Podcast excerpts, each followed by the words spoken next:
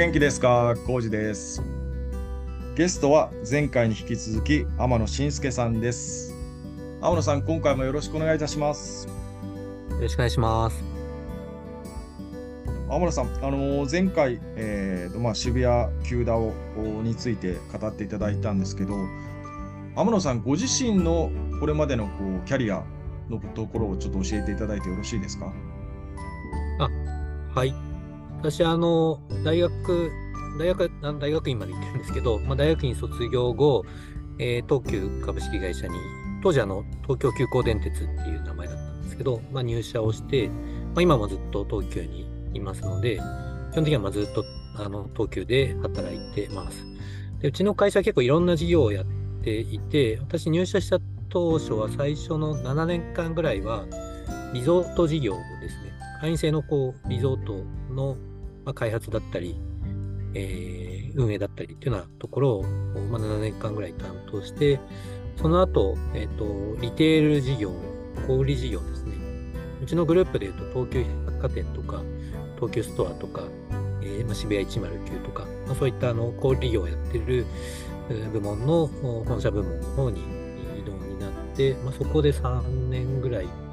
働いた後に、今度はですね、ちょっとあのメディア事業の会社を1個立ち上げろというような、えーまあ、会社のご指示があって、えっと、東急メディアコミュニケーションズっていう会社を、まあ、東急とですね、東急エージェンシーっていう、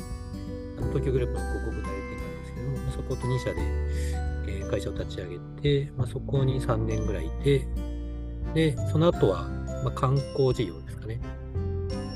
えーま、ちょうどこうオリパラに向けてみたいな時期だったので、えーインバウンドに向けてどうするのかみたいなところで、そこで新規事業の立ち上げだったり、あとは、えーインバウンド関連のこうスタートアップに投資して、えーまあ、事業競争を一緒にしたりですとか、っていうような、まあ、ちょっと様々な事業を担当していたり、あとはあの社内の会社の制度で、えー社内起業家育成制度、いわゆるまあ社内ベンチャーを立ち上げるような制度もあってですね、まあそれを一回、あの当時メディア事業にたを担当してた時の同僚と、まあ、3人で、えーまあ、提案をして、一応まあ会社から承認ももらってですね、こちらのロードキャストっていう名前の、えーまあ、屋外広告の、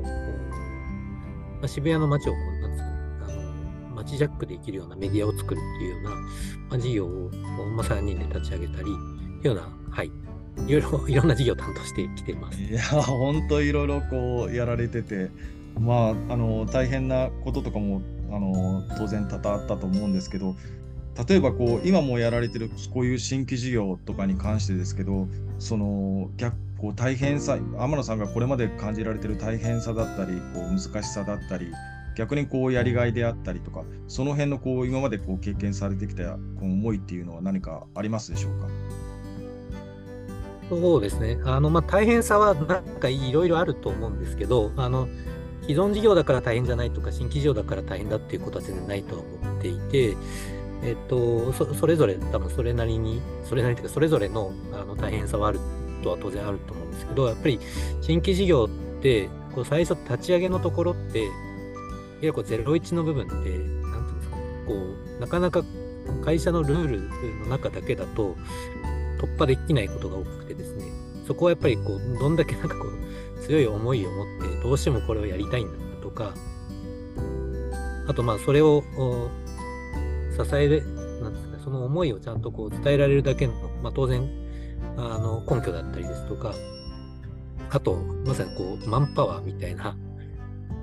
もう気気力と根性みたいなところが、やっ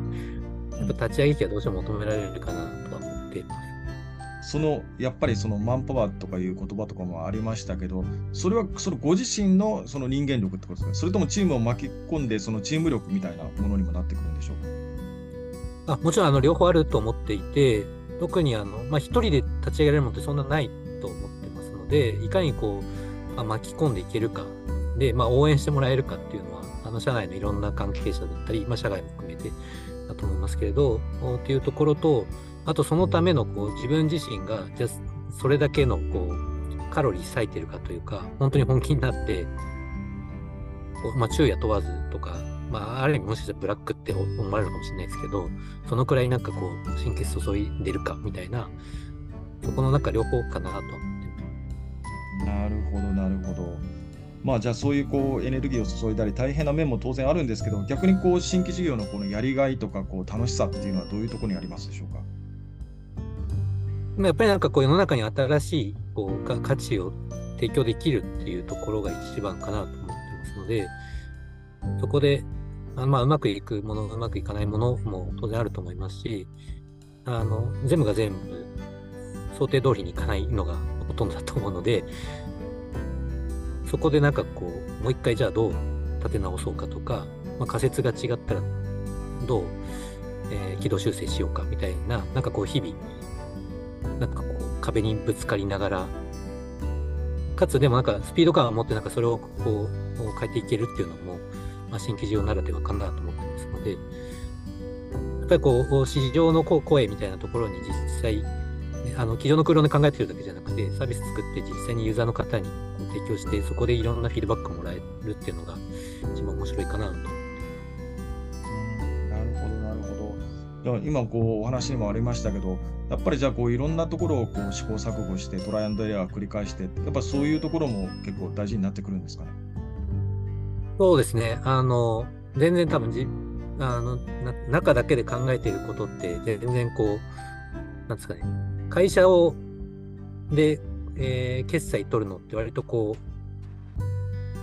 う、いかに論理的であるかというか、いかにこう筋が通ったストーリーになってるかとか、えー、整合性のある収支計画になってるかみたいなところだと思うんですけど、それだけで多分世の中にうまくいかないっていうか、それでじゃあ、あの、物が売れるかってそういうわけではないと思うので、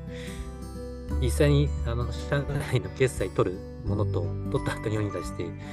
た反応って全然違うことがほとだと思うので、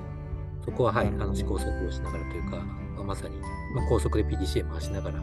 どうやって C にさせていくかっていうところかなと。わかりました。えー、天野さんがこう今やられてますその SQD ですか？その渋谷急ダを、まあ、渋谷急ダを通じて、まあ、今やられてるこの新規のサービスですけどこのとの街の掛け算でどういうふうなこう渋谷の未来像ですか？そういうところをまた想像してますか？新しい価値含めてですけど。そうですね。あの、まあ、2つの側面があるかなと思っていて、1つはその、まあ、まだあのいわゆるこう企業が NFT 使ってどうやっていわゆるこうマネタイズしていくのかってしっかりしたいわゆるこうビジネスモデルってまだそんなに確立されてないかなと思ってますので、まあ、そこは一つチャレンジしたいなと思っているところともう一つはその今回渋谷級 DAO というふうに歌ってますので、まあ、あの本当の意味での DAO ってなかなかこうどうしても運営母体企業が入っちゃうと難しい部分はあるんですけれどもいかにこう DAO のメンバーと一緒に新しい価値を作っていけるかと今までに、えー、まあ、今までにないっていうわけじゃないのかもしれないですけどこう渋谷の街を使って、えー、DAO のメンバーと一緒に新しいなんかプロジェクトを立ち上げるとか、なんかこう自立自走できるようなコミュニティにどうやっていけるかみたいなところは、あのチャレンジしていきたいなと。ますので、まさになんかその企業としてどうビジネスモデル作っていくかっていうところと、DAO としてどう自立自走させていくかっていう2つを、まあ、渋谷の街を使ってチャレンジしていきたいなというふうに考えています。はい、わかりました。天野さんには2回にわたってお話をしていただきました。本当にいろんな話ありがとうございました。ありがとうございました。それではごきげんよう。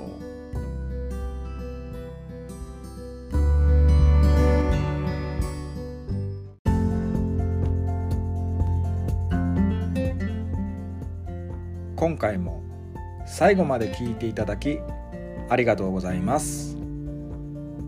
よろしければ番組並びにインスタグラムのフォローをよろしくお願いします。それではまた次回お会いしましょう。